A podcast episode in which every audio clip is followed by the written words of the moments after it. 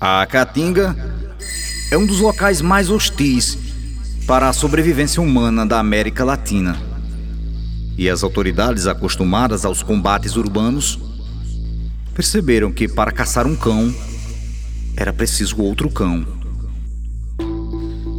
Quem estaria disposto a esta tarefa nos idos dos anos 20 e 30 que não tivesse a mesma natureza que os próprios asseclas do crime?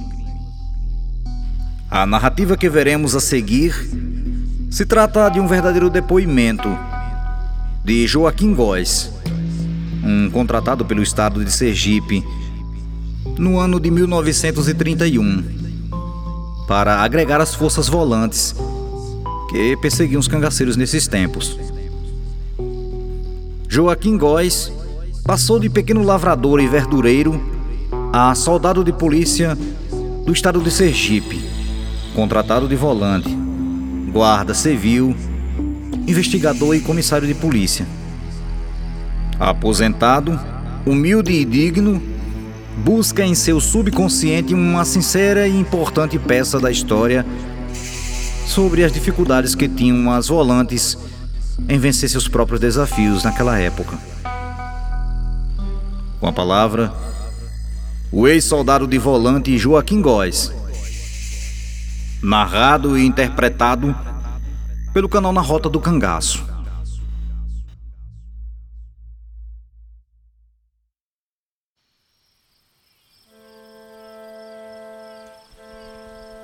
As páginas dessa história deveriam ser escritas com pena de aço candente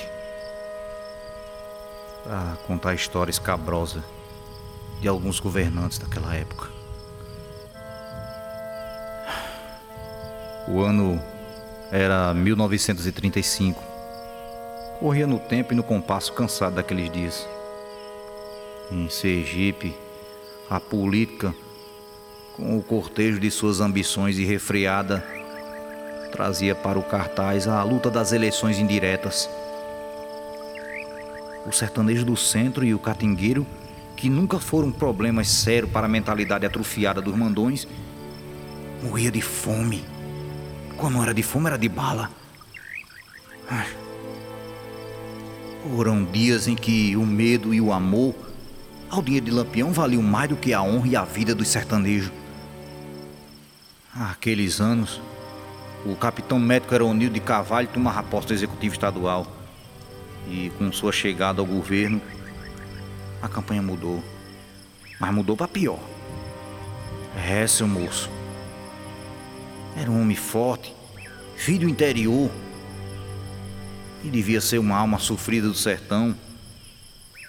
Era um de Cavalho quase desiludiu a quantos enxergavam nele uma figura de combate do banditismo.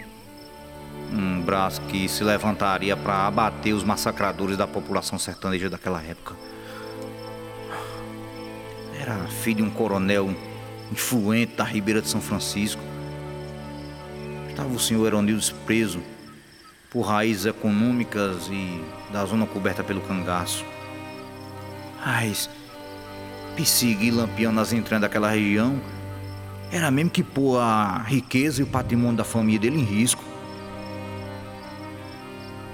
E entre expor a destruição da fortuna e os bens paternos, ou banir o banditismo do sertão, o médico governador escolheu garantir a segurança da sua família ah, certo. Mas criou nele um que se pode chamar de hora do esquecimento para o sertão. O que ele esqueceu também foi que a história o apontaria como um dos responsáveis pela permanência de Lampião em terra sergipana. Ele mesmo já confessou as suas intimidades e amigáveis encontros que teve com Lampião nas fazendas Jaramataia e Cajueiro. Revelou vários encontros até com detalhes. Todo mundo sabia que Lampião tinha privilégio naquele tempo: armamento, comida, mantimento. Oxe, nem a volante tinha isso, compadre. Tinha não. Ninguém tinha coragem de mentir, nem de desmentir. Chegaria a distinguir nos sertões os dedos que apertavam os gatilhos das mãos honestas que manejavam os instrumentos de trabalho. Lei, crime, honestidade, corrupção. Confundisse no mesmo plano. Tinha as mesmas cores. A vida do clã fustigado pelo tremor das perseguições e pela impunidade dos acelerados. É, Lampião era protegido do Estado, compadre. E as volantes, bandoleiro, tudo era forjado na violência. Foram poucas volantes que não se celebrizaram pelas arbitrariedades e pelos desmandos. Algumas foram longe demais. É, a verdade precisa ser dita. Naquela época, uma força volante chegando numa fazenda, qualquer comandante de volante, qualquer um, e assistir o direito de lançar a mão de um boi, de uma vaca ou uma novia para alimentação da sua tropa. Por cada reis abatida, dizia o governo que tinha a obrigação de pagar por cabeça seu dono uma quantia de 40 mil réis. Ou se fosse um gado miúdo, lhe era cobrado 4 mil réis por cabeça. É, compadre, agora tem uma coisa que não dá nem para acreditar é que a carne não era distribuída entre os soldados e os contratados. Era vendida no peso e descontado na folha de pagamento. Tinha comandante de volante, compadre, que carregava a balancinha portátil. E da venda ilícita que fazia os seus comandados, ia ali arrumando seu pé de meia.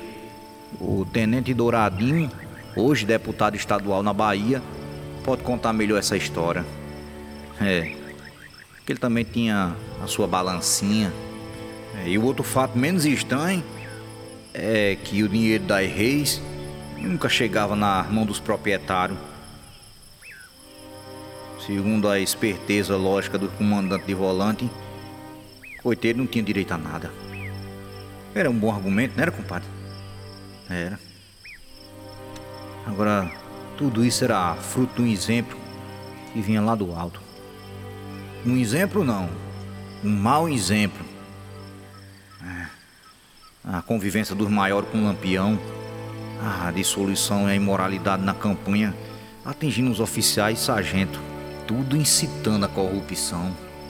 Enfim, era o crime e o dinheiro do crime substituindo o princípio da autoridade e governando o sertão. O deboche chegou a tanto que Lampião não fazia reserva em dizer quando comprava um deles. Certa vez, almoçando na casa de José Felipe, pai de Maria Bonita, lá na Malhada do Caiçara, disse em zumbaria: Em Sergipe, as duas bestas mais baratas que eu comprei foram o Sargento Miranda e o Sargento de Luz. Tem cabimento, compadre. Verdade ou mentira? O fato é que no fim da campanha cada um deles tinha sua fazendinha e dinheiro suficiente para cuidar. Nessa época o cangaço em Sergipe tinha uma organização, uma sociedade no submundo do crime. Uma sociedade bem dividida e bem orientada. Lampião era o cérebro do poder sinistro e de vez em quando passava uma revista em seus comandados, nos quais ele prestavam as contas de todos os seus passos e recebia novas ordens e novos planos. Pois bem, isso só foi terminar lá em Angico. Ali já estava acabado. Lampião não tinha mais poder. Tinha que acabar. E acabou. Pois bem, foi ali no Angico que se escreveu a página mais brutal da campanha e encerraria a carreira trepidante do capitão Violino Ferreira da Silva. Ali, meu amigo, acabou-se tudo. Acabou-se tudo.